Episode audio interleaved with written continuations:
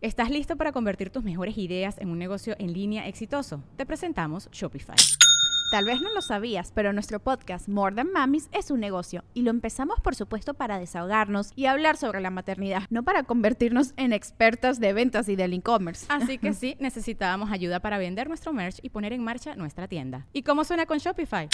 Llegó otra venta. Shopify es la plataforma de comercio que está revolucionando millones de negocios en todo el mundo. Ya seas un emprendedor desde tu casa o desde donde sea, Shopify es la única herramienta que necesitas para iniciar, administrar y hacer crecer tu negocio sin dificultades. Con Shopify puedo gestionar pedidos, envíos y pagos desde cualquier lugar, brindándote toda la información y estadísticas de tus ventas al detalle. Regístrate para un periodo de prueba con tan solo un dólar al mes en shopify.com barra sonoro, todo en minúsculas.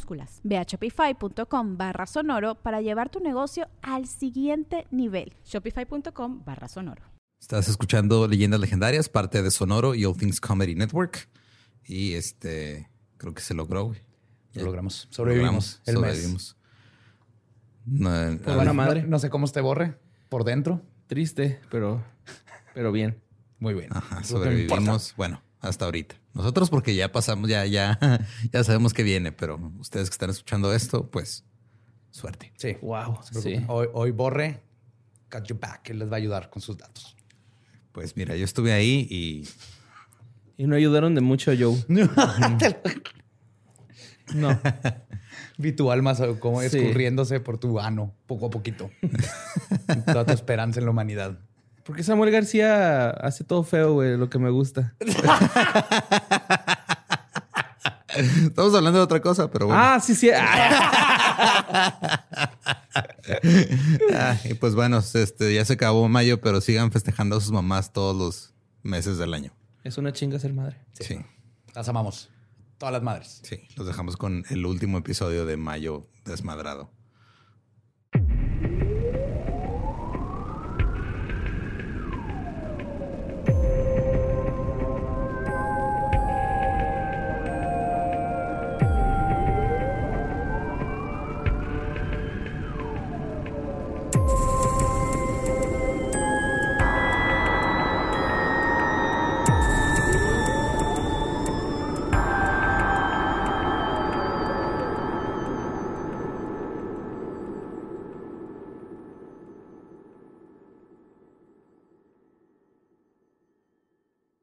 Bienvenidos a Leyendas Legendarias, el podcast en donde cada semana yo, José Antonio Badía, le contaré a Eduardo Espinosa y a Mario Capistrán casos de crimen real, fenómenos paranormales o eventos históricos tan peculiares, notorios y fantásticos que se ganaron el título de Leyendas Legendarias. Y bienvenidos a el último episodio de mayo y a otro episodio más de Madres que Matan. Como siempre me acompañan mis buenos amigos Eduardo Espinosa. ¿Cómo estás? Eh, tengo miedo. Que bueno, deberías de tener miedo. Es el último y obviamente guardé el último, lo, más hardcore para el final. Y Mario López Capistrán, ¿qué? Estás amando estos episodios, ¿verdad? Un poquito. No está chido cuando eres papá primerizo, huevo, y hablas de que... Llegando a ver así sospechosamente a Daniela, ¿no? y al bebé, güey. ¿Por qué trae un filero ese güey? ese va a ser el, próximo abril, va a ser bebés que matan. Pues hoy concluimos el mes de las madres que matan. En estos cuatro episodios hemos visto a una madre que mataba por egoísmo, una que mató por amor a su hijo y una que torturó a sus propios hijos. Hoy les voy a contar de un caso en donde una madre asesinó a la hija de alguien más, pero que manipuló a sus propios hijos y a los niños de la colonia para hacer que esta pobre niña que murió pasara por el peor calvario de su vida antes de perderla. Sus acciones hicieron que el estado de Indiana la considere la encarnación de la maldad, a pesar de que solo asesinó a una persona en toda su vida. Pero la perversidad de sus acciones no le pide nada a ningún asesino serial de los que hemos hablado en este podcast. Hoy les voy a contar la historia de la mujer más malvada de todos los tiempos, mejor conocida como Gertrude Banishewski. Comparte medio apellido con el coqui, se escribe igual. Banishewski. Son de los bosques. También tienen la misma barba, más o menos. Ese más o menos dónde va esto y no. Ah. por eso tengo Sí, güey. Pues Gertrude Van Fossan nació el 19 de septiembre de 1921 en la ciudad de Indianápolis, en la, en la, este, perdón. Sí, Sí, en la ciudad de Indianápolis. Indianápolis, en el estado de Indiana, en los Estados Unidos. Sus padres, Hugh y Molly von Fassan, fueron los padres de seis niños. Gertrude fue la tercera de estos seis hermanos. Tuvo una infancia promedio de la época, pero los tiempos felices se desvanecieron abruptamente en 1939, cuando su padre falleció en un súbito ataque al corazón frente a sus ojos. No mames. Muy parecido a Teresa. Después de la muerte del padre, la familia Von Fassan se la vio negra, se las vio negras. Molly tuvo que encargarse de todos sus hijos ella sola. Por los tiempos difíciles, Gertrude se vio obligada a dejar la escuela a sus 16 años para ayudar a su madre y pronto encontró un trabajo en una farmacia local. Aunque como adolescente no le gustaba su trabajo y lo que más le dolía era ver cómo sus ganancias se iban para los gastos de toda la familia.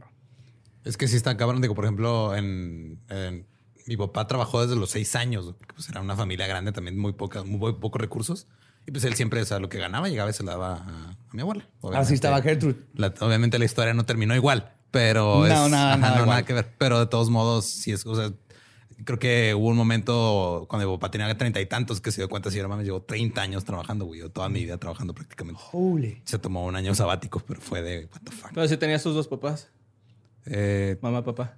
Sí, pero al papá pues, pues, se separaron y daba uno en Ah, Puebla, ok. el otro en Ciudad de México, no sé. Cosas complicadas. Simón. Pero ¿sabes quiénes están vergas? Las cigüeñas, güey. Porque las cigüeñas, güey, son los pinches animales más progresistas porque el papá y la mamá cuidan a las crías por igual. O sea, la mamá se va. y Eso no es progresista, eso es lo mínimo que deberían hacer todas las parejas. Pues es que. Mira, Bueno. tenemos años ba- batallando con esto. La cigüeña le están diciendo, ay, sí que progresista, Pues, si no es cierto. bueno, Está haciendo que- algo que no se, no se hace, güey. Como Algo debería, debería ser. hacerse, Algo que debería hacerse, sí, exactamente. Sí, más bien, es un pájaro y hace más que el- muchísimos hombres. Eso es de las cigüeñas, sí. Así es, este episodio contará con datos de animalitos de borre. Porque ustedes lo pidieron y porque es necesario. Va a ser necesario. Así que tenlos ahí a la mano, borre. Ay, no. Gertrude resintió a su madre toda su vida. Ella siempre pensó que estaba destinada a cosas más grandes. Y como mujer viviendo en los 50, solo tenía un plan para lograrlos. Y es por esto que disfrutaba conocer gente nueva, sobre todo hombres que pudieran apreciar su belleza y obviamente sacarla de la vida en la que estaba. En cuanto Gertrude pudo gozar de independencia, se mudó a la casa de la casa familiar y se casó con John Banishewski, un policía de 18 años. 18 años. Wow. A los 18 tenía el poder para arrestarte y traer una pistola. Sí, y quien le dio su ahora infame apellido. Aunque Gertrude se escapó de su casa en cuanto pudo, nunca logró escapar realmente de sus problemas económicos. Juntos, John y Gertrude tuvieron cuatro hijos: Paul, Stephanie, John y Marie. Y no había forma de que ellos lo supieran, pero todos terminarían teniendo un papel importante en la tragedia que sucedió años después.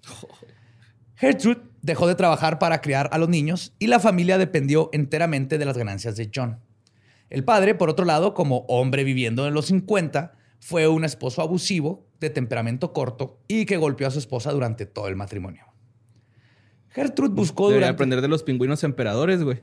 Esos güeyes son los que empollan a las crías mientras las mamás, güey, van de pesca. Y luego cuando regresan, pues ya, ya está el bebé nacido, güey. Y regurgitan en los peces que se comieron ahí y ya ellos comen. Pero el papá los cuida. Ah, sí, sus piernitas, ¿verdad? Sí, caminan así con trajecitos. Papá pingüino. Pues Gertrude buscó durante muchos años formas de escaparse de esa relación. No pudo encontrar una forma de generar ganancias económicas, pero las cosas cambiaron a su favor en 1955, cuando John fue mandado fuera de Indiana para ser entrenado en otra academia de policías. Alegando que no podía soportar el estrés de mudarse con todos los niños, Gertrude Banishewski le pidió el divorcio a su esposo. El divorcio solo representó una pausa para la pareja. Gertrude pronto, pronto tuvo otro noviazgo. Se casó con el susodicho y se divorció de él. Luego, la mujer regresó con su ex, que había regresado al entrenamiento. Juntos tuvieron otros dos hijos, Marie y Shirley. Ya van seis. Sí. Después del último nacimiento, finalmente se dieron cuenta que tener hijos para salvar la relación no iba a funcionar y la pareja se volvió a separar, esta vez para siempre. Hubiera estado bien cabrón que a la última le hubieran puesto Hope. ¡Ay, mi Esperanza. esperancita! Pelá. Todos los que conocieron a Gertrude dijeron que este sería un cambio favorable en su vida y que le esperaban cosas buenas.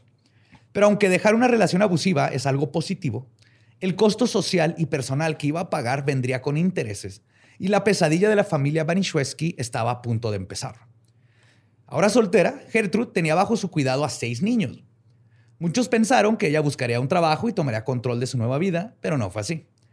De hecho, ella no estaba dispuesta a renunciar al amor romántico que significaba ser ama de casa, cuidar a sus hijos y tener un esposo. Todo el mundo se sorprendió cuando Gertrude se presentó con un nuevo amante, mucho más joven que ella, de nombre Dennis Lee Wright. Ricardo Pérez. La verdad. Dennis Lee Wright, de 18 años. Pues le gustaban de cierta edad Sí. para empezar sus relaciones. Sí. ¿no? Ajá. Que bueno, al principio pues ella tenía como 16 cuando Pues conoció sí, al de 18, pero aquí eh, ya tenía 30 güey, Ok. y se jactaba de su nuevo amante. güey. Pero la pareja estuvo lejos de ser feliz. Muchos notaron marcas de abuso físico en Gertrude y sus hijos mientras Dennis vivió en la casa. Aún así, los dos tuvieron a un hijo juntos llamado este, como el padre, Dennis Lee Wright Jr. Ese bebé fue el último que tuvo Gertrude. Poco después del último nacimiento, Dennis Lee se fue para no volver. Y Gertrude de nuevo estaba en el lugar que más temía, sola. Y ahora con siete hijos. Ahora con siete. Fuck.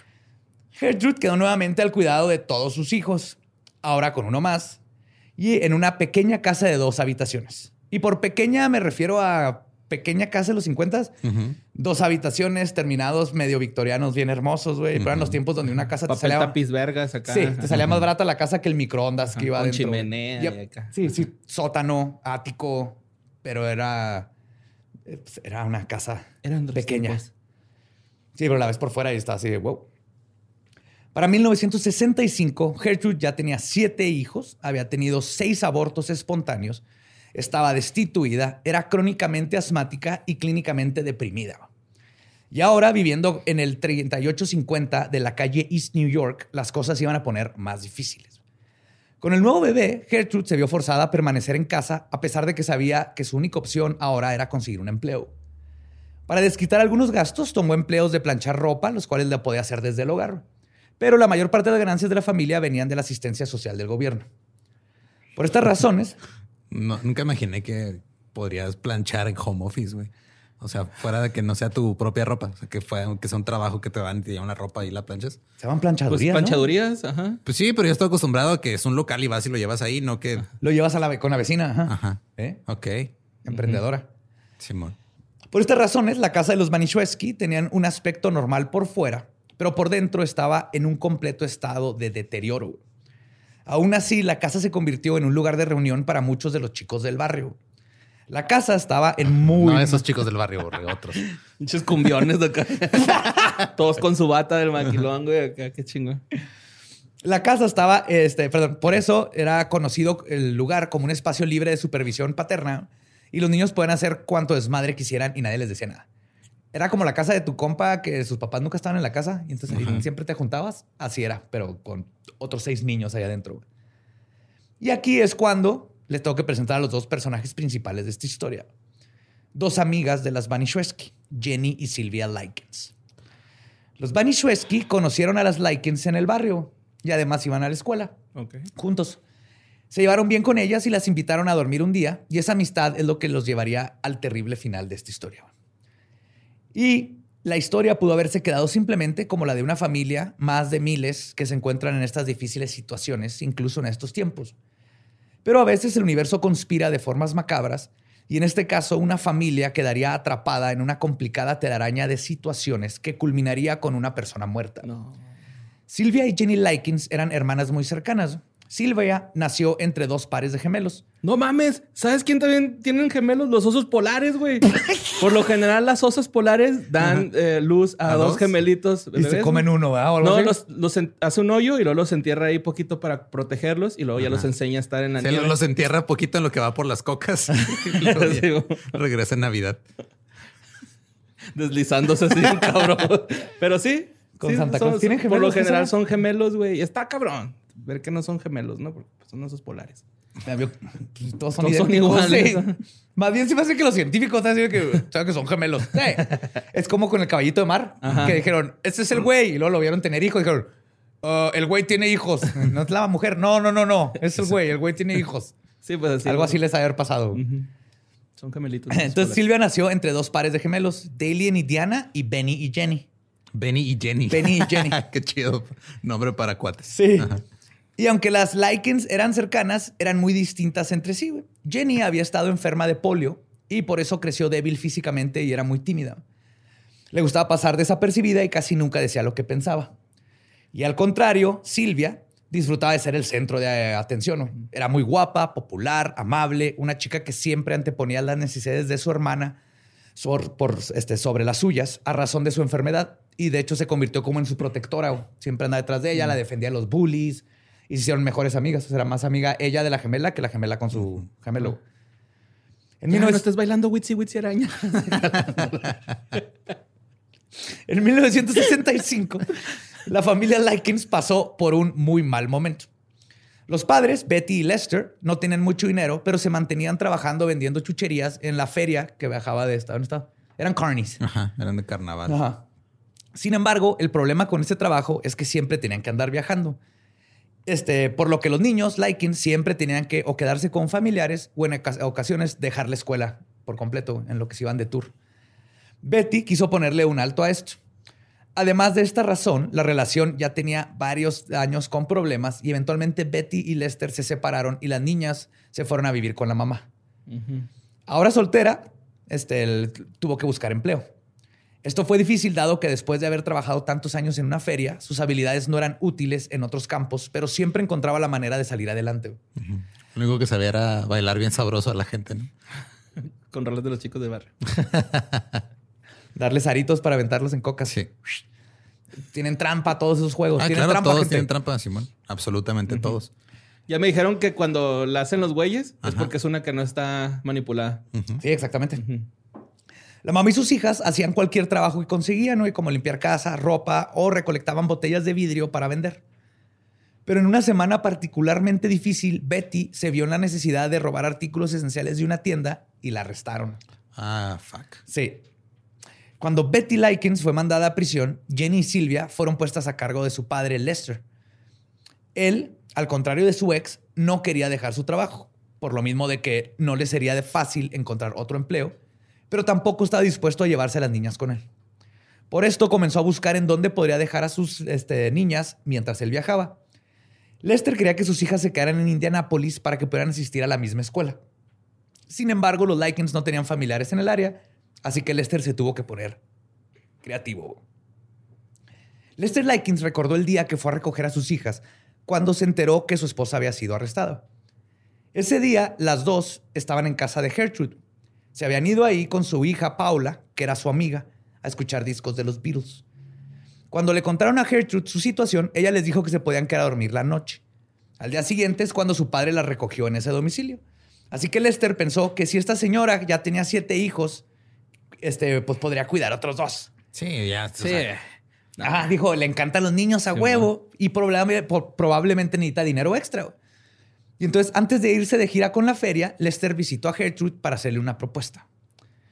De lo que Lester no se percató era de que, como les mencioné, la casa, la estaba en muy malas condiciones. Y un solo vistazo en su interior le hubiera, le hubiera dicho que este no era el mejor lugar para dejar a sus hijas. Habían camas solo para la mitad de los habitantes de la casa.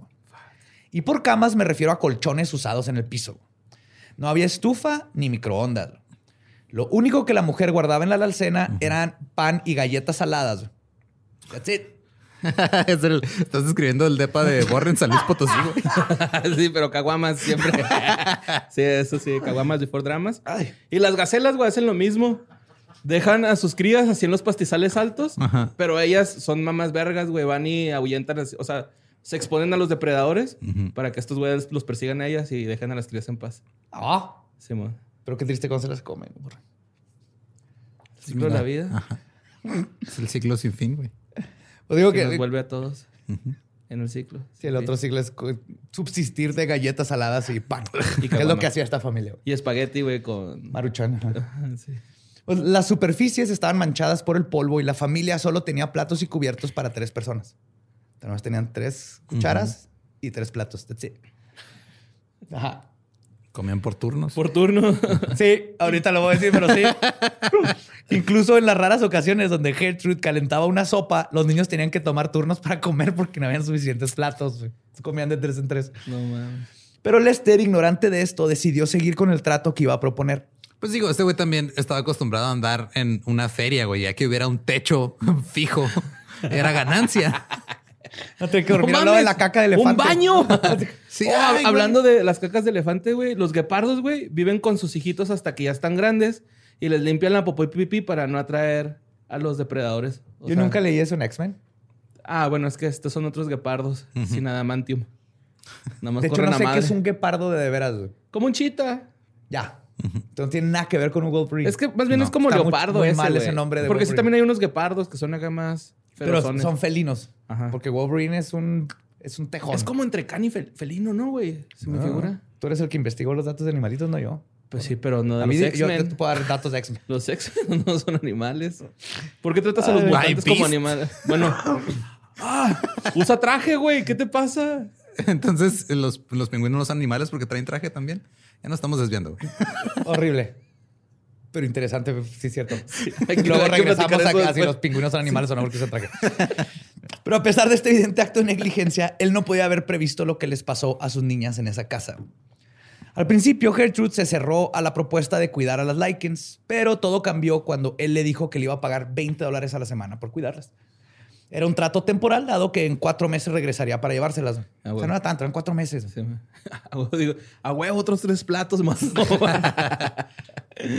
Vas a poder comprar catsup. No te creas, se la robaban de, se robaban de Los McDonald's. sobrecitos. seguramente. Ajá. Eso sí lo hacía Lolo cuando era estudiante en San Luis. Ay, yo todavía lo hago sin, inconscientemente, güey. O sea, la- hace, hace como un mes limpiando el refri me di cuenta que tenía pelada como 80 sobrecitos de catsup que jamás iba a usar, güey. Yo cuando vivía en, en El Paso con Rumi nos robábamos los paquitos de Taco Bell. güey. Mm. Teníamos un cajón lleno y era lo mejor para. Maruchan. Ajá. Arroz. Nosotros, real vivíamos enfrente de un McDonald's, güey, ahí en las vías, güey. Entonces los depas estaban enfrente del McDonald's, íbamos por sobrecitos de catsup, güey. Y luego nos dimos cuenta, güey, que pusieron esas madres que les Ah, picas sí. y nos llevamos un topercito chiquito a la Sí, ordenaron, Fuga, sí, sí, güey. Te lo. Capistrano. Y servilletas cuando nos quedamos sin papel sanitario, güey. Sí, güey. Oye, ¿no quieres cuidar a dos chavitas por 20 dólares a la semana? Me pareces un excelente candidato. Wow, Eh, tiene catsup, mi amor. Y papel sanitario Y papel sanitario, o sea. Eh, Gracias, McDonald's. Y pues el deal de los 20 dólares son- semanales sonaba bien. Pero después de hacer cuentas, ya después de que había aceptado, descubrió Gertrude que el dinero solo serviría para cubrir los gastos de las dos niñas. Pues sí. Sí. Y, pero Gertrude se resintió de esta nueva responsabilidad que ella misma había aceptado. Y hay que resaltar que la salud mental de Gertrude Banishewski fue frágil desde que ella era muy joven. Pero al ser mujer de los años 50, 60, cuando intentaron llevarla a recibir ayuda, los doctores habían dicho que lo que tenía era neurosis. Y ya, Y le faltaba el está neurótica. Pero es muy probable que de lo que padecía es lo que hoy en día se conoce como trastorno límite de la personalidad Sí, o borderline. borderline personality, que es un trastorno que incluye problemas de autoimagen, dificultad para manejar emociones, inestabilidad, impulsividad, impulsividad, ira y frecuentes cambios de ánimo. Y esto de la autoimagen figura mucho en la historia, de hecho. Y como les había contado, Panichewski también era una mujer fría, distante y depresiva. Además de que padecía de estas enfermedades crónicas no diagnosticadas como asma y depresión. Entonces, no era la mejor persona como para estar en cargo de ocho niños. No, ella más bien necesitaba alguien que estuviera a cargo de ella. Sí, Sí. sí. Necesitaba este, a que Teresa Nor fuera a cuidarla. y así, ultimate fighter de, de De gente mujeres culera. culeras. Ajá.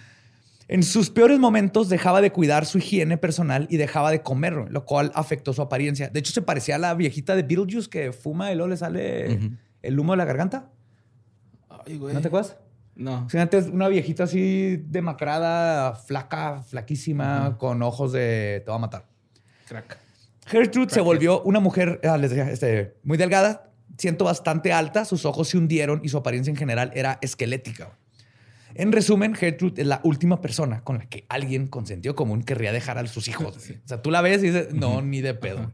Es una O sea- villana de películas ochentas que come niños. Los conejos se hubieran dado cuenta porque ven en 360 grados, güey. Esos güey. Lo hubieran visto venir. Sí, mo. Más te vale que tengas varios de esos, güey, porque todavía no empieza el desmadre. A pesar de todos los focos rojos, las niñas Likens pasaron una buena primera semana en la casa. Jenny y Silvia fueron a la escuela con los Banishweski e incluso las invitaron a eventos sociales de la iglesia. Sin embargo, el trato cordial cambió muy pronto cuando el segundo pago de Lester de- este, llegó tarde. Demoró. Ajá. Cuando esto ocurrió, Gertrude estaba furiosa. Pensó que tendría que cuidar a las dos niñas de a gratis. Les gritó y cito, I took care of you two bitches for nothing. Sí, cuidé a ustedes dos perras por nada. Por nada. Y luego las llevó a su recámara, las forzó a agacharse con las faldas levantadas y les dio de palazos en sus traseros con una tabla como la de cricket, con un Board of Education. Ajá, sí, Board of Education. Ajá. ¿Vieron para- mis sandalias? Tabla. Llegó tarde el pago de sus papás. Tabla. Tabla. La tabla de multiplicas, ¿no? As, porque te dan las. Multiplicas. Ok, ah, ya. bueno ese Spanglish, ¿eh? ¿Eh? Bueno va, Spanglish. ah. Ahí la yo, ahí la yo.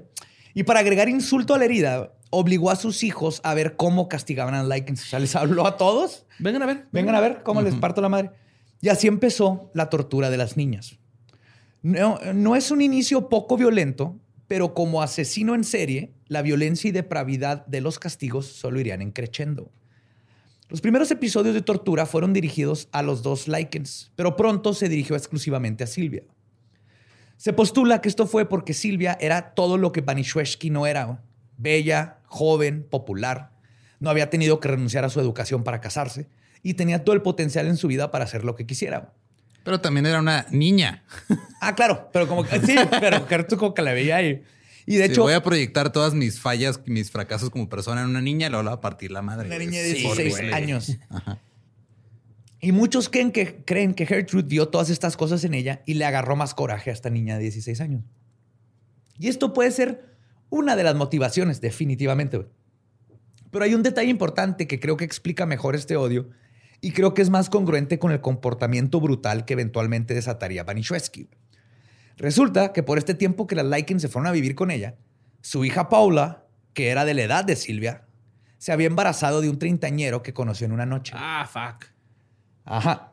Y es muy probable que este odio irracional hacia Silvia provenía del odio que tenía hacia su hija por lo que pasó, pero al no poder desquitarse con ella, la extraña que estaba viviendo en su casa se convirtió en la sustituta de esta frustración. Entonces, vamos a ver por qué. Pinche Porque hasta jefe Paula le entró. ¿por qué no los... Pues esta morra tiene 16, ¿por qué no los dejó a la otra con él, con ella? O sea, ya una morra de 6 años o un morro, ya se saben cuidar dos, dos, ¿no? Pero no tienen casa, güey. Ah, sí, sí, es que arrestaron a la jefa, ¿va? Sí, Ajá, este güey andaba de carnaval. Y anda en carnaval, o tiene Sí, una sí, casa sí. fija ahí. Sí, cierto. Además de ese odio, Silvia también era el centro de abuso porque hizo todo lo que pudo para salvar a Jenny de la tiranía de su cuidadora. Ah, ¿para que no le hiciera nada? Siempre defendiéndola o incluso haciendo el un más que tú, pero en chingón, cuando iban a castigar a su hermana para que ella se llevara el castigo. Ay, güey. Sí, pues su hermanita tuvo polio, era toda tímida y así siempre se metía en medio. En una ocasión, las dos chicas recolectaron botellas durante varios días para comprarse dulces. Cuando Gertrude vio todo lo que se compraron, se enfureció y las acusó de ladronas. Silvia intentó explicarle cómo habían recolectado el dinero y que era algo que hacían con su mamá. Cuando vio que iban a ser castigadas de todas formas, se puso firme con su postura de que no habían hecho nada malo y se le hizo de pedo a Gertrude para llevarse el castigo sola. le picaba y la hacía enojar más. Y predeciblemente, este acto de desobediencia fue visto como insolencia y Silvia recibió una madriza. Y la violencia apenas comenzaba. En otra ocasión, las Likens fueron con los niños Banishwesky a un evento que incluía comida. Como no las alimentaban bien en la casa, Jenny y Silvia pidieron un segundo y hasta un tercer plato. De regreso, los Banishwesky le contaron a su madre acerca de cómo las dos niñas comieron mucho. La mujer pensó que este acto de Silvia era una forma de arruinar la reputación de los Banishweskis. Ay, no mames. Se van a dar cuenta que no les doy de comer, chingada madre. Nos tenemos tres cucharas. Eso es lo más ojete, güey. Sí. Y entonces cuando se enojó, güey, esta pinche Gertrude, güey, agarró un hot dog y se lo pasó a todos sus hijos y les dijo que le pusieran todos los condimentos que quisieran. güey. Entonces le empezaron a vaciar mostaza y katsu, pipicos, todo, güey. Cuando el dogo dio la vuelta a la mesa y regresó a Silvia, la forzaron a comérselo. Todo. El sabor fue tan abrumador que Silvia terminó vomitando toda la comida. Después de esto, fue obligada a comerse su vómito. Esta sería la primera vez que Gertrude involucraría a sus hijos directamente en la humillación y tortura de Silvia. Pero no fue la única. No mames. Y los hijos no decían así como que, Ay, jefa, qué pedo. No, porque estaban creando lazos emocionales con su mamá que no tenían, no tenían toda su vida, güey. Ay, al fin tenemos algo que hacer como familia, niños. Venga, vamos a abusar física y psicológicamente de esta extraña. No mames, qué pedo, güey. Estoy muy loco. No, es, y va a ser gran parte del, es que espérate, neta, güey. A partir de este incidente, la violencia escaló de forma rápida y exponencialmente. Silvia Likens llevaba solo dos semanas en esa casa. dos semanas. Definitivamente la salud mental de Gertrude estaba al borde del colapso, pero hubo un incidente que ella tomó de pretexto para llegar hasta los límites del sadismo. Una tarde, Silvia estaba en la sala hablando con una de las niñas Banishweski sobre una relación que había tenido con un chico unos meses atrás. Ella había salido con él un par de veces y en una ocasión se acostaron en la misma cama y ella lo dejó tocarle la pierna. Ahí padding, light, así por arriba Rozamiento. de la ropa. Rozamiento arriba de la ropa, vamos a, hacer, pero no hicieron nada. Gertrude Banichewski escuchó la historia y entró en un episodio de ira explosiva. Le gritó a Silvia que era una prostituta y le dijo a todos sus hijos que ella estaba embarazada porque dejó que el chico le tocara la entrepierna. Así no funciona. O sea, ella sabe, güey. Ella tuvo siete hijos. no le embarazaron nada más tocándole la entrepierna, güey. Que no me venga con chingaderas. Está mal educando. Sí, por eso necesitamos mejor educación sexual. Silvia procedió a atacar a la niña físicamente. No, Gertrude. Eh, perdón, Gertrude, Gertrude, sí. La tiró al suelo y la pateó repetidas veces en la entrepierna. Ah, güey. Un chorro de veces. Esto iba a continuar y luego les cuento qué pasó con todos esos golpes en la entrepierna. Cuando la golpiza terminó, Silvia trató de sentarse en una silla para calmarse un poco, pero la Banishweski le dijo que no era merecedora de sentarse en sus sillas y no podría sentarse en una hasta que le da permiso y en ese momento en adelante no se puede sentar en sillas ni sillones en la casa. ¿Sentada en el suelo? Sí. Después de ese momento en adelante, Silvia se convirtió en la bufona y chivo expiatorio de toda la familia. La culpaban a ella por todo lo que salía mal en la casa y Gertrude alentó a sus hijos a jugar con ella, o más bien a pesar de ella. Estos juegos incluían golpearla, amarrarla, tirarla de las escaleras o quemarle las yemas de los dedos con un cerillo hasta que le salieran ampollas. Ah, uno por uno. Y esto lo hacían los niños. Gertrude había este, convertido su odio hacia Silvia en algo colectivo.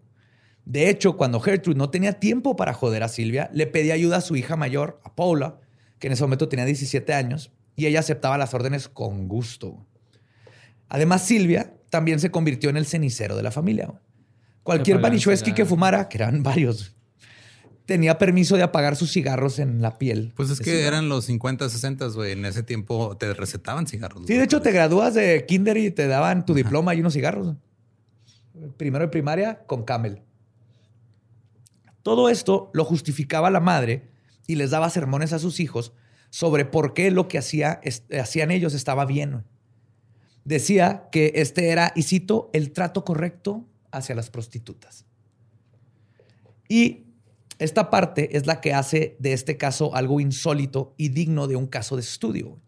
Los Banishweski no fueron los únicos en participar en la incesante tortura. También lo hicieron varios niños de la cuadra.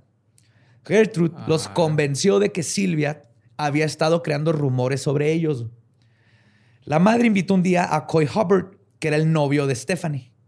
Lo invitó a la casa y lo alentó a que usara a Silvia para practicar sus movimientos de judo con ella.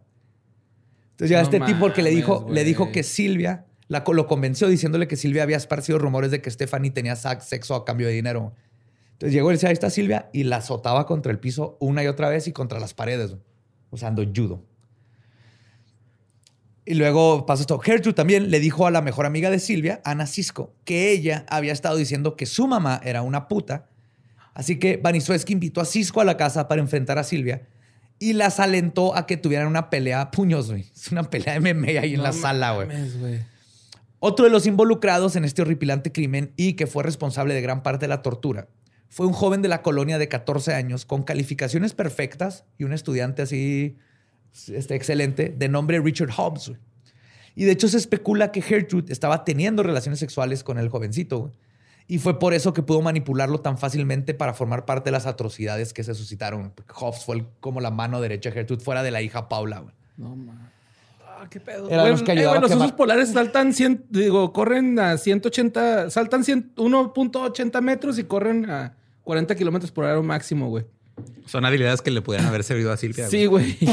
ya, por favor. Pobrecita Silvia, güey. No, güey. Esto no es nada. güey. No, güey, ya.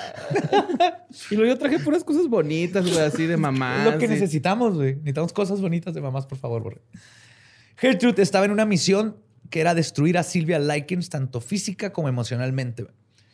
Desde- después de poner a su mejor amiga en su contra, decidió hacer lo mismo con la persona que más amaba, su hermana Jenny. güey. Banishewski obligó a Jenny a atacar a su hermana. Cuando ella se rehusó, Gertrude la convenció a madrazos.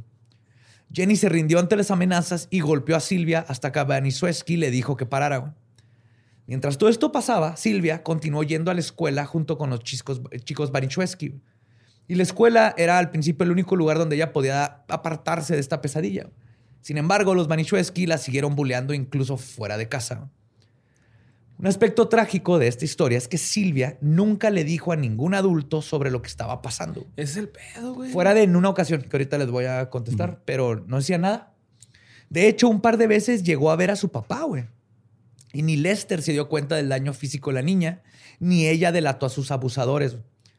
Y ella nunca dijo nada porque Gertrude amenazó diciéndole de que si hacía algo iba a matar a Jenny. Entonces, por cuidar a su hermanita, ella se estaba aguantando las madrizas. güey. Sí. Voy a hacer lo que el polio todavía no hace con tu hermana. Sí, lo hubiera pensado como un favor, ¿no? Así, sí. Por lo que estaba sucediendo en su vida, Silvia Likens empezó a tener problemas en la escuela, pero ella siempre intentó mantener sus calificaciones. Pero esto también se acabó. La habían regañado un par de veces en la clase de educación física por no llevar la ropa adecuada. No, pues no mames. A todos nos tocó, güey. El- No mames, me traje el de diario. Es que Pero nomás tenemos, tenis, profe. Güey. es que nomás tenemos tres tenis para los ocho niños. Ajá. Y O sea, hay tres, no nada más, no tres pares. No, tres, pares, tres tenis. Tres tenis. Todos, y todos son izquierdos. y de diferente tamaño todos. incómodo, güey. Ah. Entonces la regañaron por no traer la ropa adecuada y le pidieron llevar pants para participar en clase. Por supuesto, Gertrude no le quiso comprar ni mierda, a pesar que tenía el dinero que le mandó el papá. Porque llegó tarde, pero llegó y seguía llegando el dinero. Entonces, para no meterse en peores problemas, la adolescente decidió robarle unos pants a una compañera de clase con tal de cumplir con su currículum. Gertrude se enteró de esto y obligó a Silvia a confesar el crimen. Por este incidente, Gertrude terminó sacando a Silvia de la escuela casi completamente, pero este no fue todo el castigo que recibió. Así como Gertrude pensaba que Silvia era, y cito, una ladrona, también pensaba que era, y cito, una prostituta. Así que Banishewski invitó a todos sus hijos y a varios chicos de la cuadra a su casa. Luego les cobró cinco centavos a cada uno y obligó a Silvia a hacer un striptease y desnu- desnudarse ante todos. What? Este perverso show escaló al grado de que Gertrude comenzó a forzar a Silvia a masturbarse con una botella de Coca-Cola. Y esto pasaba varios días invitaban a los niños de la colonia y les cobraban cinco centavos y ningún niño dijo nada. Exacto. Güey, e- ese es el pedo, ¿no? O sea, si un morro hubiera dicho, ah, güey, pues... Ahí sí creo, creo que esas cosas que es que estoy, estoy en algo que no debería estar. Ajá. Entonces no le puedo decir a mis papás porque me van a regañar porque estoy viendo a una chica encuerarse y se convirtió en algo puedes- culero, güey. Güey, siempre puedes mentir, güey. Puedes decirle así como que, tú- oye, es que me asomé, güey, y vi ese pedo y dije, no, ¿qué estoy haciendo aquí? Les quería contar, papá, mamá. Una niña se está desnudando ahí. ¿Sabes cómo acá? Sí, pero vamos a ver que casi no pasó eso y es lo que está es bien que también este caso. manipulaba el barrio, güey, la ruca, ¿no? O sea, Totalmente. entonces está... Y es que aparte si Sí, está güey. toda la historia de que siempre- de los, o sea, los mismos chavos de la cuadra saben que pueden ir a hacer su cagadero ahí y no pasaba nada, güey. A lo mejor por eso no, no sé, no querían perder eso tampoco. Ajá. ¿no? Chale, güey. Y el trágico final de la vida de Silvia Likens estaba en cuenta regresiva para este momento. No solo su estado anímico había sido destrozado por la perversión de la Banishewski, sino que su cuerpo también comenzó a rendirse. Ella estaba toda moretoneada y llena de quemaduras de cigarro. Y obvio, esto no pasó desapercibido por otras personas, pero tristemente nadie hizo nada. En agosto se acaban de mudar unos nuevos vecinos, Phillips y Raymond Vermillion. Ambos vieron que Gertrude tenía muchos hijos y que siempre estaban en casa y pensaron en invitarla a una carne asada para conocerla y a ver si cuando fuera necesario pudiera cuidar a sus hijos. Por alguna razón, gente veía, mira, esa mujer toda Sí, demacrada ajá. que no puede con su vida y tiene 15 hijos, podría cuidar otros dos. Como que era la mentalidad. Pero hasta eso hicieron su tarea. Primero le invitaron. En la carne asada notaron los golpes de Silvia, güey. Especialmente tenía un ojo completamente negro. güey. Cuando le preguntaron qué le había pasado, Paula orgullosamente dijo, yo se lo hice. güey. Luego agarró una taza de- que tenían con agua hirviendo para el té y se la arrojó en la cara a Silvia. güey. Los niños Manichueski se rieron mientras que Gertrude sonrió con aprobación. güey. Obviamente los Vermilion no le dejaron a sus hijos a su cuidado a Gertrude, pero tampoco le hablaron a la policía. güey. Oh, que la verga. Güey. Sigue pasando, pero en esos tiempos creo que era más común el no, es, mi pedo, Ajá. lo voy a meter. Ajá. Sí. No hay. Ajá. No, no. güey. El incesante abuso físico hacia Silvia, aunado al estrés, le habían causado un caso de eneuresis. A principios de octubre se levantó y se había hecho pipí en su colchón. Esto hizo que Gertrude se emputara tanto que le dijo que ya no se merecía dormir con ellos, así que la mandó a lo que eventualmente se convertiría en su tumba, el sótano. Allá abajo vivía con el perro, la caca del perro, y como no había baño, con su propio excremento también.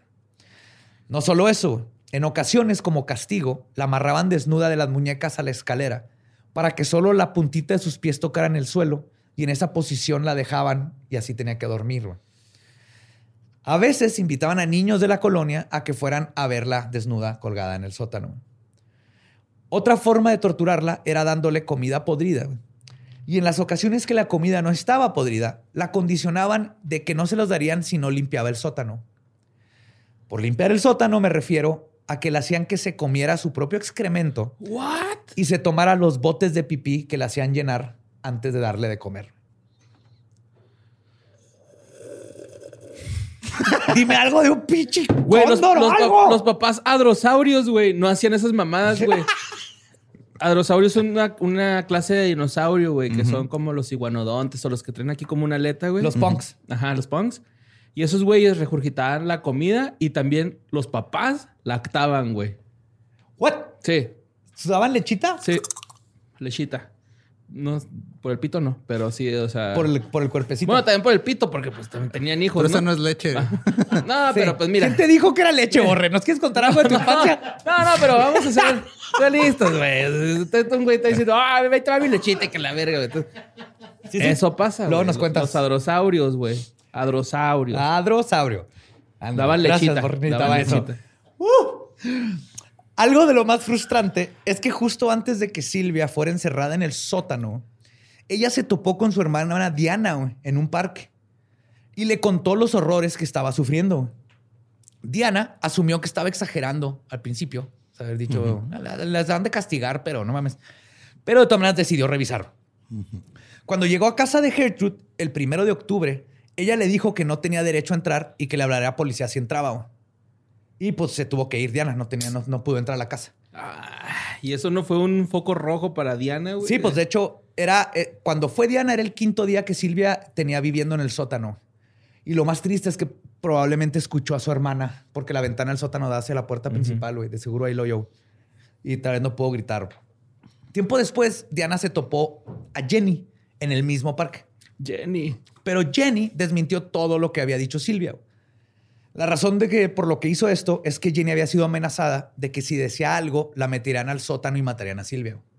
Ah, Aún así, Diana no le creyó y le habló a los a social services, que es como el DIF, servicios sociales los que van y se, se encargan de- del niño. Como las vacas. Las vacas tienen una mejor amiga, güey. Y cuando las separan se ponen tristes, güey. ¿Es en serio? Sí, tienen una mejor amiga o un mejor amigo y luego los separan y, y se deprimen. Ay, no, que los hagan hamburguesa juntos para Sí, que estén para siempre. Hamburguesa doble. Sí. Y con queso de las dos, así una de ella y luego la de la otra, güey. Ese queso ya no, es- no tiene nada de producto. Eso es madre es grasa vegetal ya, güey. No, pero es- hay, hay hamburguesas artesanales, Eduardo. Ah, sí, bueno, sí, no, sí. o sea, queso de... que no, ¿a poco todas comes hamburguesas capitalistas? Kraft. güey? ¿Comes Apoya, queso Kraft? Ajá, apoya, apoya tu hamburguesero local, güey. Eso suena a ferretería, ¿no? Así craft. Yo voy con un hamburguesero que man. en lugar de ajonjolí trae cuarzos, güey.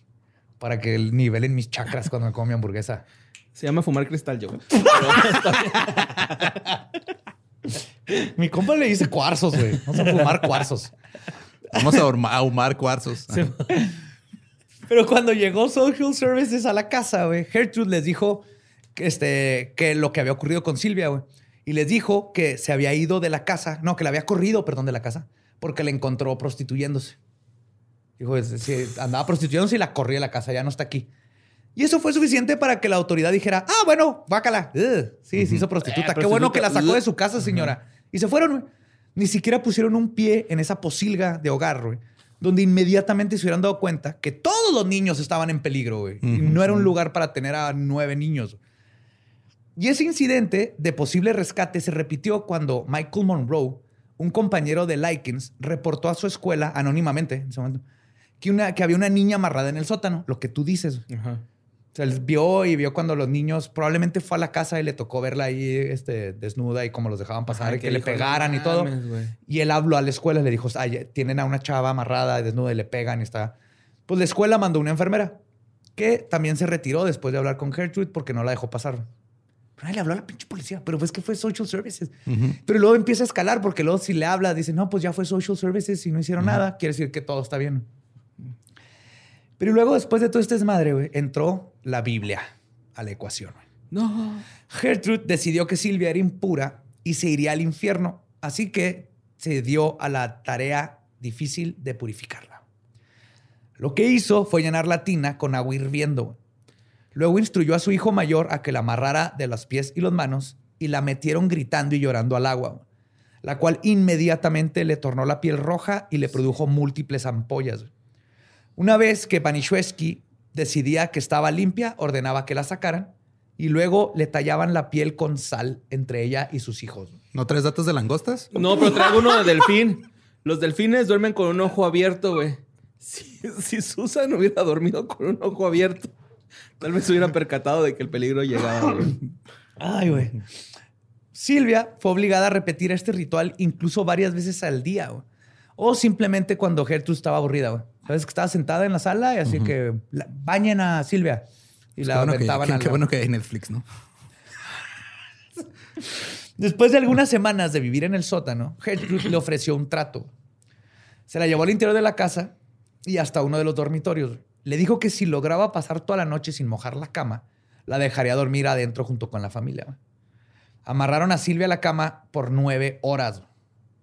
Claramente no pudo lograr lo que le dijo la señora, güey. Porque aparte ya tenía inconsistencia de los golpes, ¿verdad? No podía controlar su esfínter, el estrés, los golpes, todo, eh, tenía incontinencia, güey. Y cuando Gertrude notó que la chica se había orinado de nuevo, la obligó a desnudarse otra vez enfrente de sus hijos y la humilló. Y luego comenzó su verdadero tormento. güey.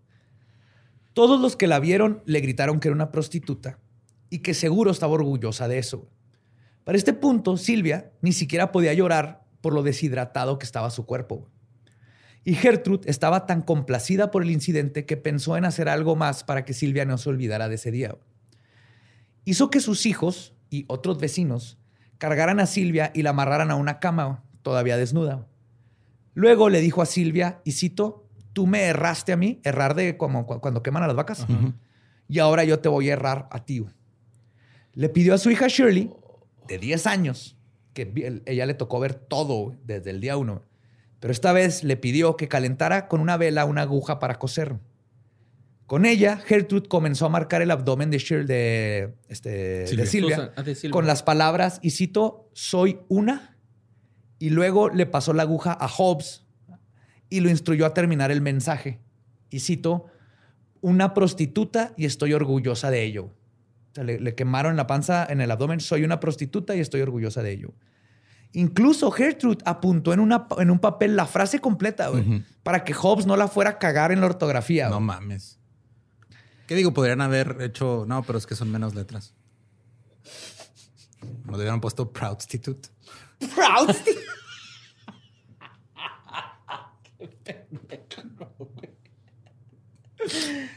Una vez que la Pero frase... sí, o sea, no, no- no estaban buscando economía de palabras específicamente. No, todo lo contrario. Sí. Todo lo contrario. Una vez que la frase había sido quemada en la piel de Silvia, Gertrude decidió que Shirley, la más chica, tendría que tener más participación en lo que ya estaban haciendo. Con un gancho de metal, como de esos que es, es como un medio círculo, y lo tiene para atornillarse, para colgar plantas. Ajá. Era uno de esos. Lo, Como les- con los que están colgadas todas nuestras luces. Ándale, con Las las luces. colgadas las luces del set. Pero más grande, güey. Ha de ser, sí, está mucha grande. Con ese gancho, lo calentaron y le dijeron, este, le dijo a la hija que le, le iban a marcar una S, güey. Ay, bueno. Unos dicen que era la S por Silvia y otros que era por De Slave. Superman. de esperanza, un símbolo de esperanza. es un símbolo de esperanza. No, era Slave o Silvia. No se sabe exactamente. Hubieron dos versiones. Pero el punto es que le iban a quemar una S. Hobbes hizo la primera parte de la S. O sea, le puso como, parece una C, ¿no? Entonces Ajá. le quemó la parte de arriba de la S. ¿La volteó? Y luego, le, ajá, y luego le la voltearon y le pasaron el gancho a Shirley de 10 años. Que tenía dislexia y la cagó. Es que en la otra parte de la letra. Puso una E. Que por tener 10 años o dislexia, la marcó al revés. Y lo que quedó en el abdomen de Silvia fue el número 3. Ay, güey. Sí, cuando vi las fotos tenía un 3 y no sabía por qué tenía un 3. No era un 3, iba a ser una S y la regó la niña de 10 años en su primer manualidad de tortura. También quedó marcada yo por su error. Ya no sé qué decir aquí. Es el nuevo programa de cositas. Estoy muerto por dentro. Güey, mira. ¿Seguro? ¿Todavía se pone peor, eh? No te, no te gastes uno. Silvia. Sí. Silvia era un tigre, güey. Porque los tigres, güey, eh, tienen unas, unas patas muy poderosas. Ujú. Y incluso se pueden morir de pie, güey. De tan pesadas que tienen las- lo- los pies, güey. Entonces Silvia es un tigre. Eso no ayudó en nada, Borre. En lo absoluto. Ahora estoy peor de deprimido. Bueno, los, O sea, los los tigres pandas se se, duermen donde sea, güey. Eso está bonito, güey. O sea, los, los- los tigres son comunistas. sea, Prefiero morir de pie Sí. que...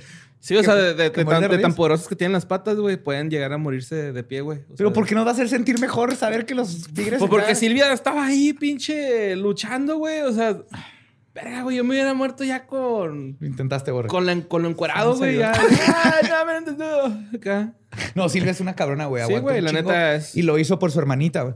Mm. Pues esa noche Silvia durmió desnuda en el sótano. A Jenny la dejaron ir a ver a su sufriente hermana. güey. Ahí Silvia estaba literalmente luchando por mantenerse viva. güey. Silvia le dijo a su hermana, y cito, sé que no quieres que me muera, pero me voy a morir. Lo sé. No se sabe si se refería a que ya podía sentir que su cuerpo estaba dándose por vencido después de tanto trauma, o que sentía que Gertrude tenía planes más notorios para ella. Pero haya sido lo que haya sido su intención, su ominosa predicción estaba por cumplirse. Después de escuchar estas palabras de su hermana, Jenny le dijo a Gertrude que Silvia se estaba muriendo. En un intento fallido para aminorar los abusos, así como, oye, ya se está muriendo, hay que ah, tirarle paro, ¿no? En cambio, esto provocó que Gertrude pensara que la muerte de Silvia sería una posibilidad real, por lo que tendría que idear una coartada para evitar represalias en caso de que se fuera a morir. A la mañana siguiente, Gertrude mandó traer a Silvia del sótano, la bañaron, ahora sí con jabón y agua al tiempo, y luego la vistieron. Pero esta inusual muestra de cariño no era por un cambio de corazón de Banishewski. Después del baño, bajaron a Silvia a la cocina y se le obligó a escribirle una carta a sus padres que decía, en resumen, y cito, Querido señor y señora Likens. ¿Qué botes de ahí? Era papá, mamá. Ah, no, querido señor y señora Likens. Me fui con una pandilla de muchachos a la mitad de la noche y me dijeron que me podían pagar si les daba algo. Y cuando me metí al carro, obtuvieron todo lo que querían. También me golpearon y escribieron, soy una prostituta en mi abdomen. También he hecho todo lo posible para hacer enojar a Gertie. Rompí un colchón y lo mié. Y también Gertie tuvo que pagar el doctor por mis putazos. Hija de la verga, güey, no. Lo más impresionante de esta carta es que la ves Ajá. una caligrafía hermosa y perfecta, güey. No sé cómo esta niña que estaba al borde de la muerte y su cuerpo todavía tuvo la fuerza de hacer una caligrafía hermosa, güey. Pues es que ser niña de los plumones está en los genes, güey. Eso no se puede. Así sacando. Me pasan el plumón rosita, porfa, para hacer aquí un corazoncito. El plan era mandarle esta carta a los padres y luego llevarla al bosque donde la dejarían que se muriera lentamente, güey. Era lo único que iban a hacer. Aventarla al bosque y dejarla que se muriera de inanición. Este plan se lo contó a Paula y a John Jr., quienes iban a ser los encargados de llevársela a hacer este hecho vil. pero no se dio cuenta de que Silvia logró escuchar lo que pensaban hacer con ella. En su último día de vida, Silvia decidió usar lo último que queda de fuerzas para intentar escapar. Cuando le ofrecieron pan tostado y unas galletas para llenarse, ella lo rechazó. Tomándolo como una insolencia, Gertrude la atacó con una silla, pero Silvia pudo agacharse y evitó el trancazo. La silla se estrelló contra la pared y se rompió, por lo que Gertrude procedió a atacarla con un palo de madera. Pero en el frenesí del ataque, Panishewski este, le falló totalmente y se dio ella misma en la cara y se dio, se hizo un, ojo, un ojo negro. güey. ¡Ándale, perra! Ajá. Ojo morado. No, ojo morado. Placa y ojo morado, aquí es morado. Silvia alcanzó a llegar a la escalera, güey, pero no tenía fuerzas para correr, güey. Se intentó arrastra- arrastrar, pero al llegar al segundo escalón, Gertrude le apachurró la cabeza con el pie contra el escalón, güey. Y Silvia perdió la conciencia. Sangre por, digo, sangre por sangre. Esta historia americana X. Haz de cuenta, pero la cabeza sí. No mames. Luego hizo que su hijo John, de 12 años, la golpeara con una escoba mientras estaba inconsciente. Como güey. cuoca. Esos güeyes son los marsupiales que sonríen, güey, en las fotos. Y cuando están en peligro, ambientan a sus crías. ¿What? Ella no estaba en peligro, pero aventó su cría al ruedo. ¿Cómo que avientan a sus crías? Sí, güey. o Sí, sea, cuando llega el depredador, dice, ah, mira, ahí te va un snack. Yo ¿Puedo hacer ir". otro? Ajá, Simón, sí, se los avienta y sale Aviéntale a. Carlita, al cabo hacemos otro. ¡Córrele, vieja! ¿Sí? Ajá, sí. Así como Lester. Ahí está. Chingala. Pues esa noche Silvia hizo lo que sería su último intento por salvarse. güey. Cuando recuperó la conciencia, pasó la noche hasta las 3 de la mañana golpeando con una pala el suelo y las paredes del sótano, con la esperanza de que un vecino la escuchara. Todos los vecinos la escucharon, Nadie. pero nadie habló a la policía. güey. A la mañana siguiente, Gertrude le pidió a sus hijos que le dieran un baño a Silvia, otra vez de a de veras. Ellos están dispuestos a hacerlo, pero ese día algo andaba mal. güey. Era el 26 de octubre de 1965. Los hijos, los hijos Banishewski amarraron las extremidades de Silvia y la hundieron. Ah, no, perdón, no era de de veras, era también de agua caliente. Y la hundieron en el agua caliente. Sin embargo, en esta ocasión, ella no gritó de dolor y no Ya pataleó, güey. La sacaron de la tina y Silvia estaba deliriosa y rodeada de varios niños de la colonia. Porque ahí se la veían en la casa, güey. De repente les tocaba ver estas palizas y ahí estaban. Solo apuntaba a la gente que veía y decía sus nombres. Así que, y cito, tú eres Rick, tú eres Gertie. Como que estaba tratando de, De mantener. de mantener. consciente. Ajá. Cuando le preguntaron que dijera el abecedario, no podía pasar de las primeras tres letras. Pues no, güey, no la dejaban ir a la escuela a gusto. tampoco. Y luego se quedó callada. Descubrieron que no estaba respirando y es cuando Stephanie Baniszewski se preocupó y le dio respiración de boca a boca. Pero los intentos eran ya como patadas de ahogado. Gertrude tomó un libro y comenzó a golpear a Silvia con él gritándole faker, faker, farsante, farsante. Y luego se dio cuenta que no estaba este, Ya estaba muerto. Ya, sí, no le estaba haciendo caso. Güey, pues duró bastante, ¿no? Como Sí. el periodo de los pulpos en poner huevos, güey. La incubación dura bastante, güey. Dura un chingo. Es un largo desarrollo. Son como cuatro años, güey, así de... ¿Para un pulpo? Bueno, y lo duran bien poquito, duran como dos años vivos. Como 18 meses son. De hecho, es la razón por la que no nos dominan el mundo. Duran bien poquito vivos. Entonces no han tenido Ajá. suficiente tiempo para formar una civilización y partirnos la madre. ok. Es lo que he leído. Aparte son medio ermitaños. Sí, No son tan sociables. pero pues. son bien lindos. Y- E inteligentes. Muy deliciosos zarandeados. Pero con esto la pesadilla de Sylvia Likens había llegado a su fin. güey. Entre todo el shock por la tragedia que ellos mismos provocaron, Richard Hobbs llamó a la policía para ver si ellos podían reanimarla. Pero antes de esto, Gertrude había coacheado a los niños para que supieran que iban a declarar a la policía. El plan era decir que Silvia había llegado así de golpeada a la casa y que habían intentado ayudarla, pero se les había muerto. Y como prueba tenían la carta que había escrito donde culpaba a los jóvenes vándalos de su tortura. Al principio, Gertrude se sentía bajo control cuando recibió a los policías. Pensó que podría salirse con la suya y que te- ya que tenía la carta y todos sus hijos estaban siguiendo el guion. Ah, pero los niños... Pero se le había olvidado que no todos en esa casa estaban confabulados. Aparte, sí, o sea, trabajar este, en guiones con perros y niños siempre sale mal. Para coartadas así, nunca. güey. No, Maggie. Si viene la policía, güey. yo no enterré ese cadáver en el patio, ¿ok, Maggie? No vas a escarbar. Les enseñas la carta del cadáver que dice, me enterré en el patio yo solo. Estaba buscando la tubería. Jenny Likens comenzó a repetir la historia de que les habían dicho este, que les habían dicho que dijeran. Pero en un descuido de Gertrude, logró llegar con unos oficiales y le dijo en el oído, güey. Le susurró y citó, si me sacas de aquí te diré todo lo que pasó en realidad. Los policías escucharon esto en chinga, güey, y se la llevaron. güey. Y o escucharon todo lo que Jenny tenía que contar y obviamente estaban en shock e e incredulidad. ¿Qué? ¿La señora de que no nos dejó entrar a revisarla en el DIF? En esa pinche caja con tres ¿Qué? ¿Esa señora raquítica? Que nada más tiene tres cucharas. No ¿Y dos colchones? Los Ese señor que parece Isma, güey. de- Mira, nada que ver con las ballenas, güey, porque las ballenas siguen generando leche hasta después de 15 años de haber dado luz a su cría, güey. Ah, ¿por qué no hacemos queso de leche de ballena? Exacto, güey. ¿Por qué nosotros no generamos nuestra propia leche, güey? ¿Qué no, no deberíamos de, tomar leche de, de adultos? Estaba mejor en quesito, sí. Me Pues gusta. mira, yo no sé. O para cereal. Me gusta el queso O para chai lattes. derretido. Ya, nada más en esas cosas. Sí, ma. ¿Sí? Vamos a hacerlo de leche. Pero el punto es que están en choque e incredu- incredulidad, güey. Porque, ¿cómo era posible que una niña pudiera haber sido torturada por tanto tiempo, con tantos testigos, sin que nadie dijera nada, güey? ¡Así se dijo! Parecía demasiado increíble para ser cierto, güey. Pues se dijo, pero nunca le dijeron a la policía, güey. Pero fácilmente pudieron encontrar una copiosa cantidad de evidencia que corroboraba la historia de la tortura. güey. El cuerpo de Silvia fue llevado con un médico forense estatal que dijo que su estado era comparable con el de una víctima del holocausto. No mames. El forense determinó que tenía un exceso de 150 heridas separadas que estaban en diferentes estados de sanación. sus heridas incluían más de 100 quemaduras de cigarro, hematomas severos, daño extensivo en nervios y músculos.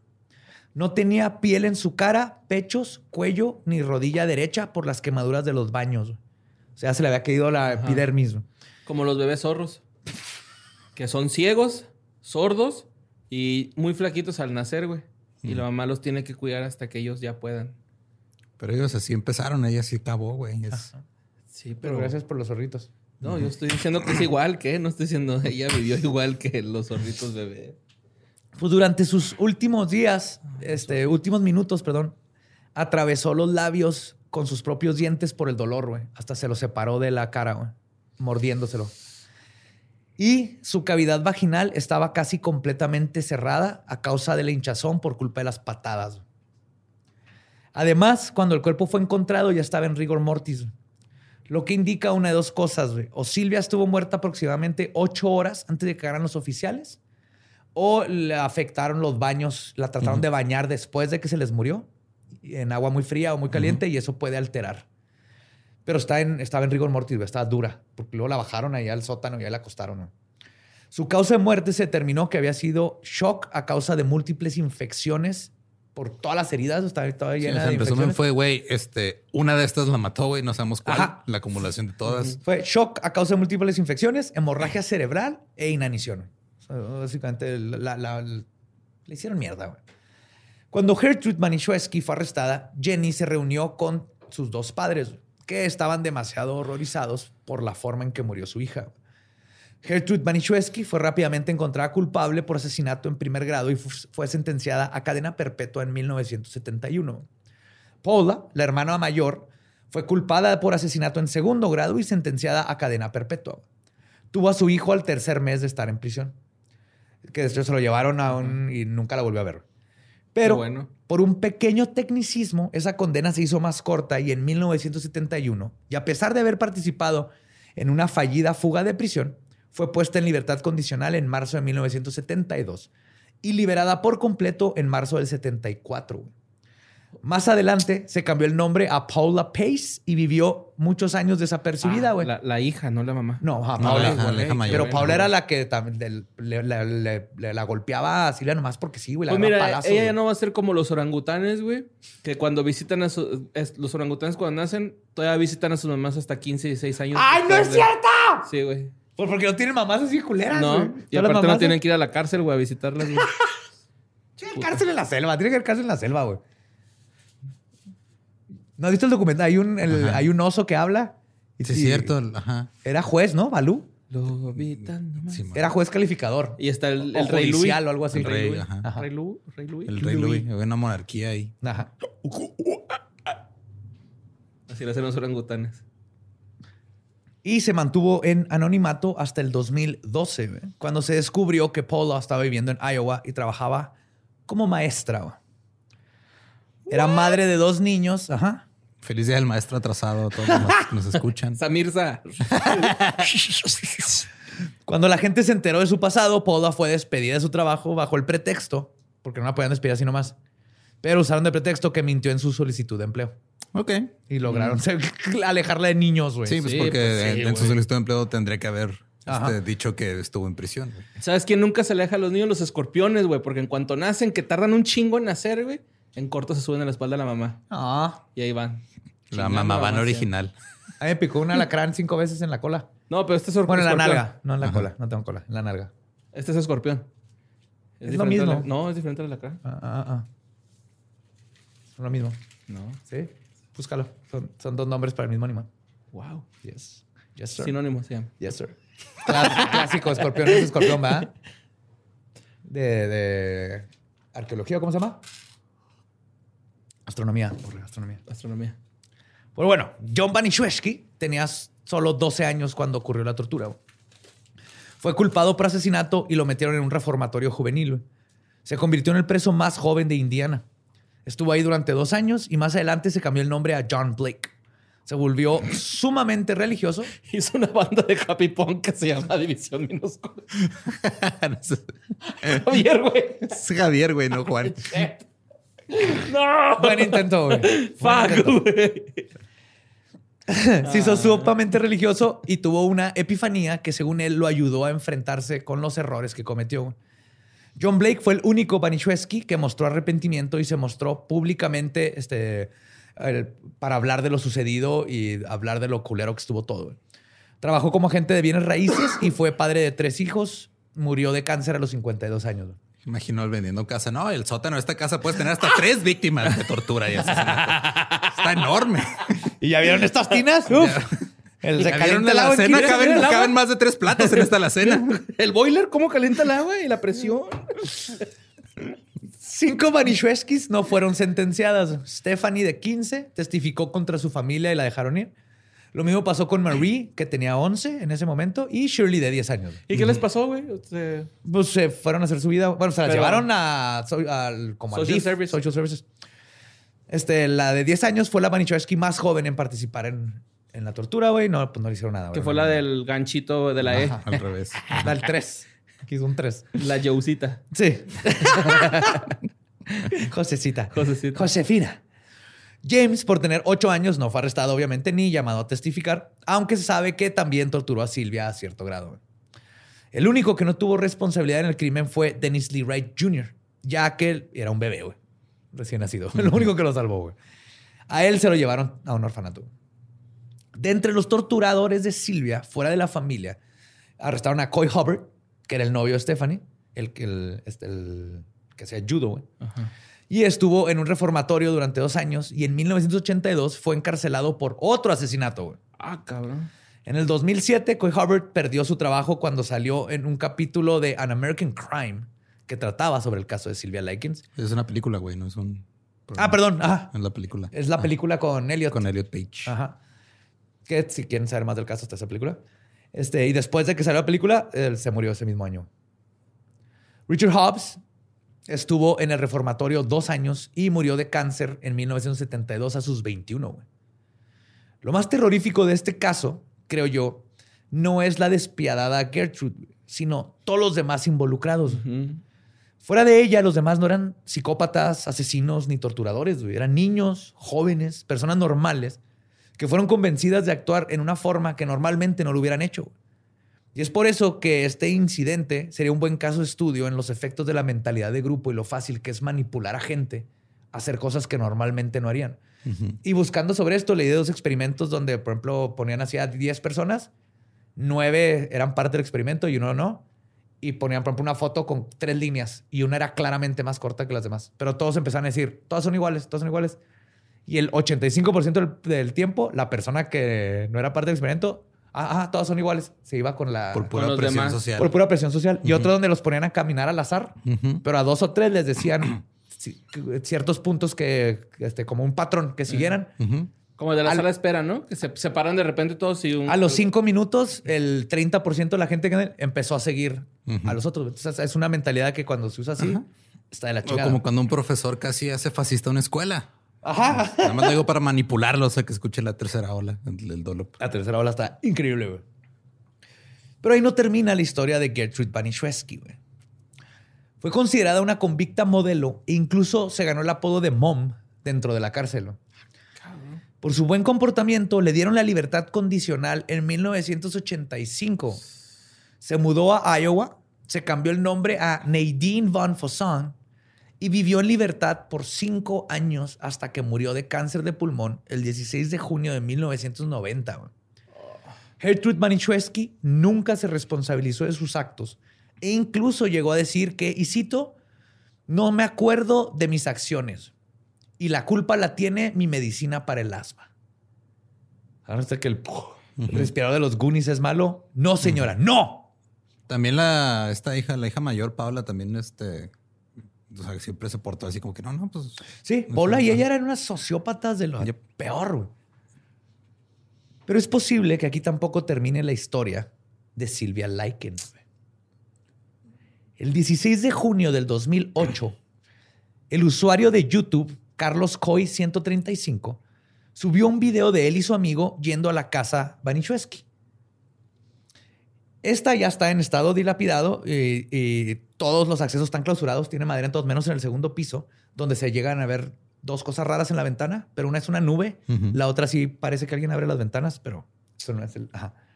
Y fueron nomás a checarla, así que se ven así que, "Eh, this is, esta es la casa donde torturaron a la chava en el sótano, quién sé qué. Y este, en el video se ve que encuentran que falta un pedazo de piso cerca de la puerta principal, un pedazo de madera. Y se puede ver justamente hacia el sótano, donde Silvia Likens pasó sus últimos días de vida. Carlos Coy, 135, es- mete su celular para intentar grabar el oscuro lugar, que no lo logra porque no le prendió la luz al celular. la mano. Y no, no- no se alcanza a ver nada, pero lo que capturó su micrófono está bastante creepy. Ah, Y les traigo un audio. Lo voy a poner una vez, pero traten. Hay, hay viento en el audio, pero es, las voces de hombres son de él y a ver si captas lo otro que se escucha, güey. A ver.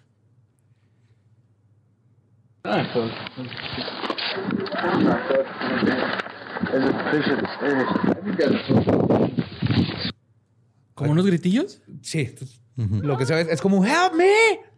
Help. Es una voz de mujer. No había nadie más en todo eso. Y eso es justo cuando mete la mano y saca del sótano. A ver, póntelo, pon- Ponlo Ram. otra vez, Ram, por favor.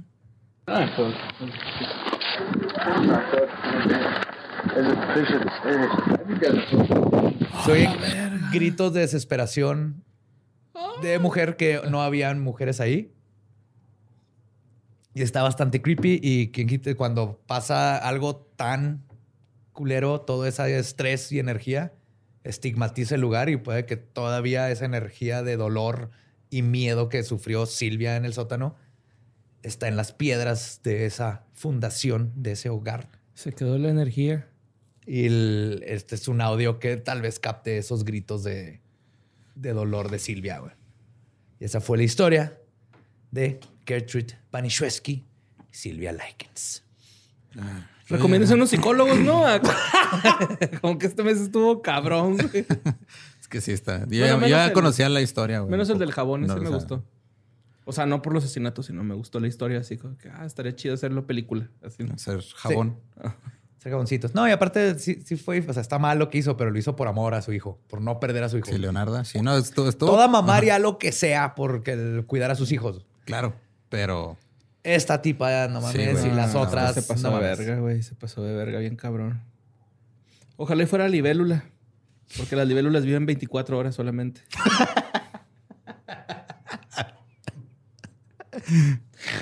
Así que tenías que sufrir Sí, güey. ya. este tipo de cosas. Pobrecita Susan, güey. Gracias, Silvia, güey. Digo, Silvia, Silvia, güey. pinche Gracias Silvia, por esos datos de animalitos. güey. Se, se ayudaron bastante. Ah, la Ay, neta, no, no, esta vez no, no había nada que ayudara mucho. Sí, no, y aparte es que, ¿sabes qué, güey? Me fui con el pedo de las mamás, así de, ah, Ajá. mira, estos hacen esto por sus hijos, qué bonito, ¿no? Pero, por ejemplo, también los elefantes, güey, cuidan un chingo sus crías, güey, y de hecho se turnan. O sea, así como que tienen a su elefantito bebé y lo, ay, Lo ¿me cuidan y es un matriarcado. ¿Y sabes qué está bien triste que aprendí? La matriarca, la mera mera, es la que se sabe los caminos para ir a tomar agua, caminos ancestrales, güey. Entonces, cuando las matan, ya sea porque las matan por, Por casa o- por casa o, o un accidente con los trenes, que pasa y todo, se pierde el conocimiento, güey. Porque la matriarca ya no saben llegar, porque la matriarca los lleva en viajes una vez al año y le enseña a la nueva, a la que va a ser la matriarca, todo el camino. Entonces, cuando fallece la matriarca, que la llevan y la entierran y todo a su cementerio. La nueva ya tiene el conocimiento que se lo va a pasar a las generaciones, pero matan a la matriarca sin haberles enseñado y los elefantes ya no saben llegar a sus lugares milenarios. Pues que les den un celular y ahí está el, la, el Un location WhatsApp. history, güey. de un Google. WhatsApp y en, y en seis meses ya le va a estar mandando stickers y así. Ah, madre. Sí, ya aprendió a hacer eh, stickers. No, yo mamá. digo porque, pues, o sea, aunque no lo use para nada más, nomás le pones el celular ahí y ahí Google Maps te guarda tu historial de ubicaciones. Sí. Y ya con eso. Pues muchas gracias por Pidiendo un rapi, ¿no? Mira, yo no sé, güey. Yo ya sabía que venía hoy y este, de todos modos estuvo peor de lo que Mira, yo cuando, cuando dijeron allá atrás, este, este, este caso está culero, prepárense. Sí, güey, yo leí. Dije, a la verga, mis datos de animalitos no van a servir, güey. Sí. No, sí, dijeron vieron. que está O sea, culero. el pasado estuvo culero, pero Sí. este creo que tiene un especial. No, yo leí la historia. pues, que es mucha tortura, güey, ¿no? Vamos a ver, así de las primeras cosas que me, me metí a buscar de repente en internet eran historias así y fue de, ah, mira, esta está más culera que todos los demás que Yep. he leído y escuchado. Ya está la casa en venta. Asumo. Pues que ahí se queda.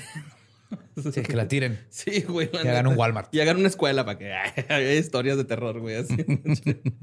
que está culero, güey, ¿no? Cuando. Ah, Es que no sé, güey. Acá el, el, el decirle a tu chavita, güey, más chiquita, desmadra también esa morra, güey, y ya está bien. Uno de sus hijos güey. terminó matando a alguien más porque obviamente desmadró las- el psique de todos sus hijos para siempre, güey. Yep. Forever. O sea, a mí me dejaron ver It y desmadraron mi psique para siempre. Gracias, padre. Y ya no puedo pisar el resumidero de la regadera a mis 40 años cuando hay champú en mis ojos porque va a salir Pennywise de ahí. güey. Estoy traumado de por vida, pero eso no se compara para Ponle un cascabel por abajo.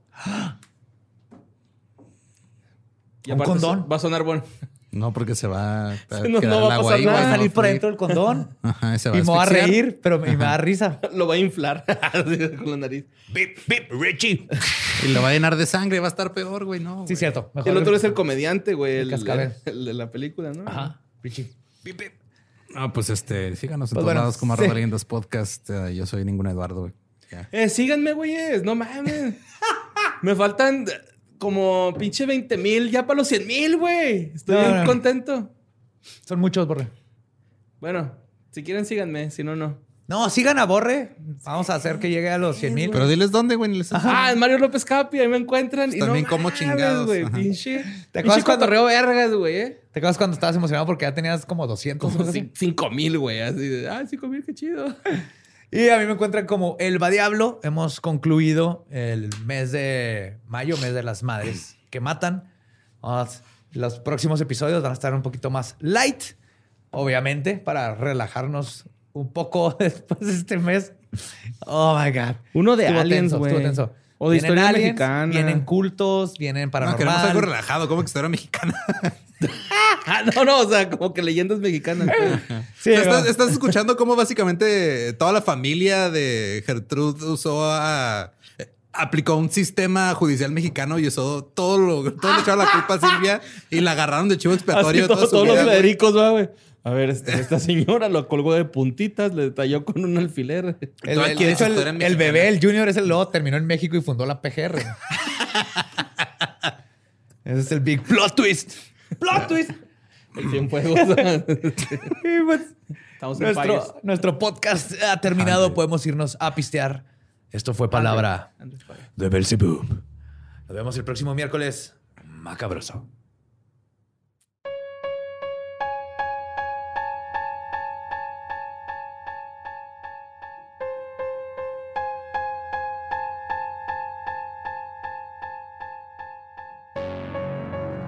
Y pues ese fue el caso de Gertrude Banishwesky y Silvia Likens. Y con eso, como dijimos al principio, cerramos ya nuestro mes de madres que matan. Sí, y si los datos de animalitos no fueron suficientes para aliviar el chingazo, Eh, vayan a escuchar el Dolop de lunes. Hablamos de un karateca todo loco que según él mataba a gente con sus propias manos. Y que tenía un tigre. Por lo menos es ridículo. O sea, es, es- es ridículo y es absurdo y, no Sí, te... eso- se pueden, es como lim- un baño. Es para limpiarte el paladar de... de- Y los ojos y el corazón. ajá. Y el alma. Sí. A quitarte las cicatrices, que por fortuna las tuyas son mentales, no son literales como las de Silvia. Eh, Tienen el estómago. Proud to be a karate man. Ese, güey. ¿Tú cómo estás, Borre? ¿Sobreviviste? Sí, güey. pero Estoy como conmocionado y así triste porque sí estuvo bien culero, güey. O sea, sí estuvo bañada la señora. Y ahí, justo les quería platicar, me voy a meter más a fondo en el extra de Patreon, Ajá. pero es muy interesante. Hubo un experimento en los 70s, Milgram Experiment. ¿Milf? Milgram. Ah. donde pues, ponían a, a tres personas, muchos lo han escuchado, ponían a un maestro, el estudiante y el voluntario. Entonces al voluntario, el, el estudiante era un actor. Entonces al voluntario, el, el- el profesor, que también sabía del experimento, le decía, este, "Va, estamos viendo que si la electricidad y el dolor ayudan a que memorices palabras. Ajá. Entonces les ponían que jalar en una palanca cada vez que se equivocaba era el otro vato. Y llegaba hasta 300 volts. Y luego había uno que eran como nomás 3X. güey. 65% de las personas que estuvieron en el experimento llegaron hasta los 3X. güey. Y todos llegaron hasta los 300 volts. Pero Entonces- ¿qué tiene raro que alguien quiera jalar una palanca con 3X? O sea, no...